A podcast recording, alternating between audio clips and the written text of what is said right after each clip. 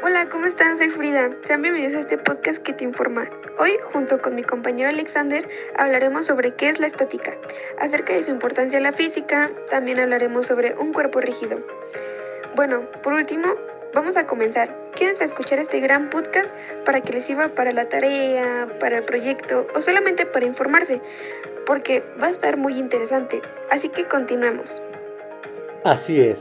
La verdad estoy muy contento y muy emocionado por este episodio, ya que hablaremos un poco de física, pero para eso traemos a un experto que nos hablará sobre estos temas y se llama Leonardo Monjaras. Y bueno, para comenzar con este podcast, ¿cómo estás, Leonardo? Muy bien, gracias por invitarme a este podcast. Estoy ansioso por saber qué es lo que me van a preguntar y poder responderles a todas sus preguntas y claro, las dudas que tengan. Por venir y aceptar esta invitación. Y bueno, nuestra primera pregunta es, ¿qué es la estática? Pues mira, la estática es la parte de la física que estudia las fuerzas en equilibrio. Si sobre un cuerpo no actúan fuerzas o actúan varias fuerzas cuya resultante es cero, decimos que el cuerpo está en equilibrio. Si un cuerpo está en equilibrio, significa que está en reposo o se mueve en línea recta con velocidad constante. Y bueno, para empezar, ¿quién descubrió la estática? Se dice que la primera ley de Newton fue formulada en 1687. Trata de las condiciones de equilibrio de un punto material.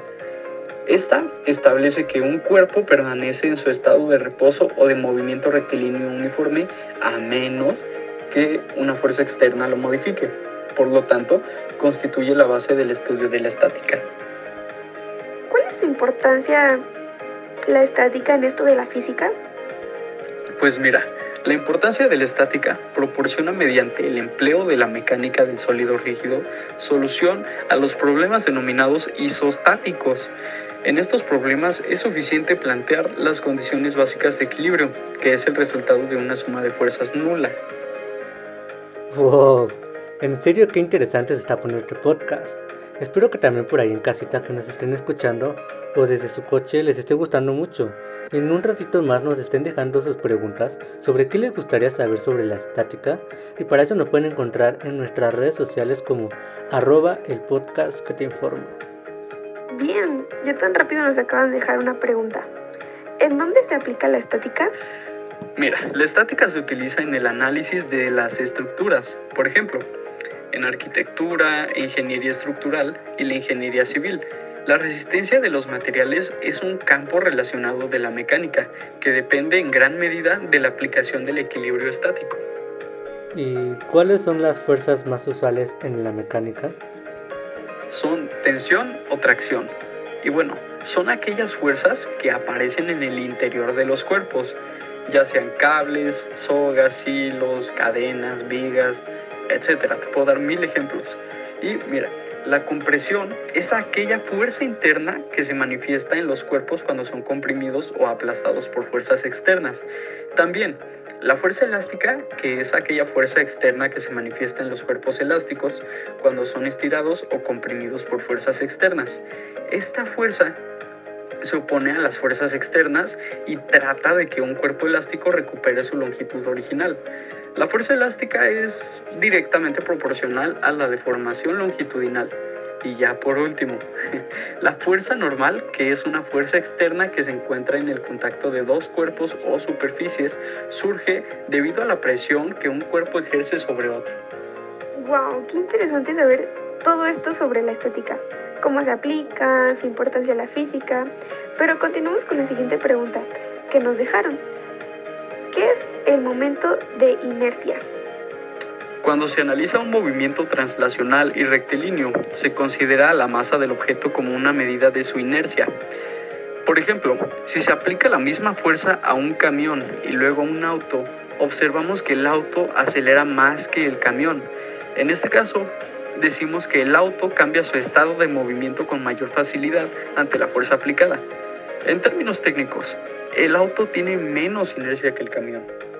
Por lo tanto, la masa es una medida de la inercia de un cuerpo y es en este sentido una medida de su resistencia al cambio de velocidad. ¿Y cuáles son los dos tipos de sistemas posibles? Mira, Uno es el sistema de objetos que trata de objetos físicos que modelamos como si se tratara de partículas que tienen toda su masa concentrada en un punto y que giran con la misma velocidad angular a cierta distancia de un eje de giro. Este es el tipo de sistema que consideramos cuando el eje de giro no atraviesa el objeto y el otro es el objetos extensos. Básicamente se trata de objetos sólidos y rígidos que giran sobre un eje que atraviesa sus contornos. Por lo general, son objetos rígidos aquellos que no experimentan deformaciones. Por ejemplo, algunos ejemplos de objetos extensos en rotación hay muchos a nuestro alrededor.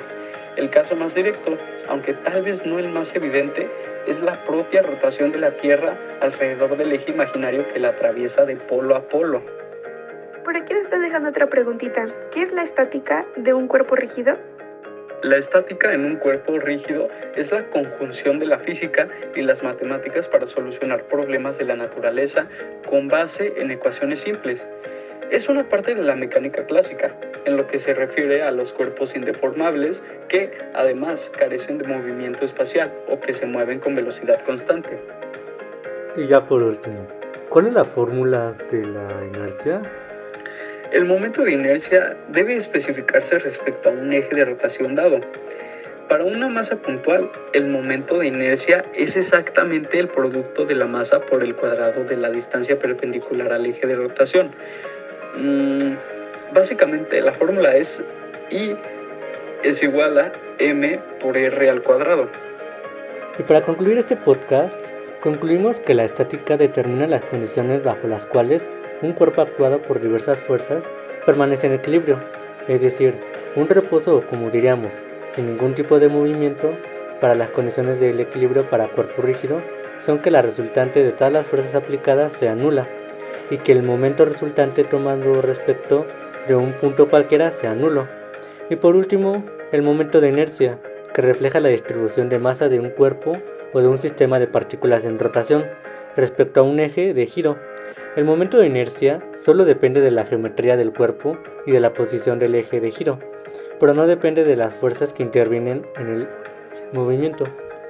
Wow, qué interesante saber todos estos datos que nos acaba de decir nuestro experto hoy, ¿no? Estoy segura que a nuestra gente ahí en casita que nos escucha les va a servir toda esta información para informarse un poco más sobre este tema tan impresionante.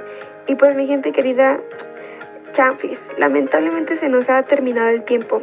No me queda más que agradecer a todas las personas que hicieron posible la realización de este podcast, a nuestra gente ahí en cabina, producción y claro que a nuestro invitado del día de hoy. Pero sobre todo a ustedes, nuestro público querido. Gracias por escucharnos y espero que les haya servido demasiado, pero sobre todo que les haya gustado que les haya quitado mm, un poco el estrés del día con este hermoso podcast. Y nos vemos hasta la próxima con este podcast que te informa.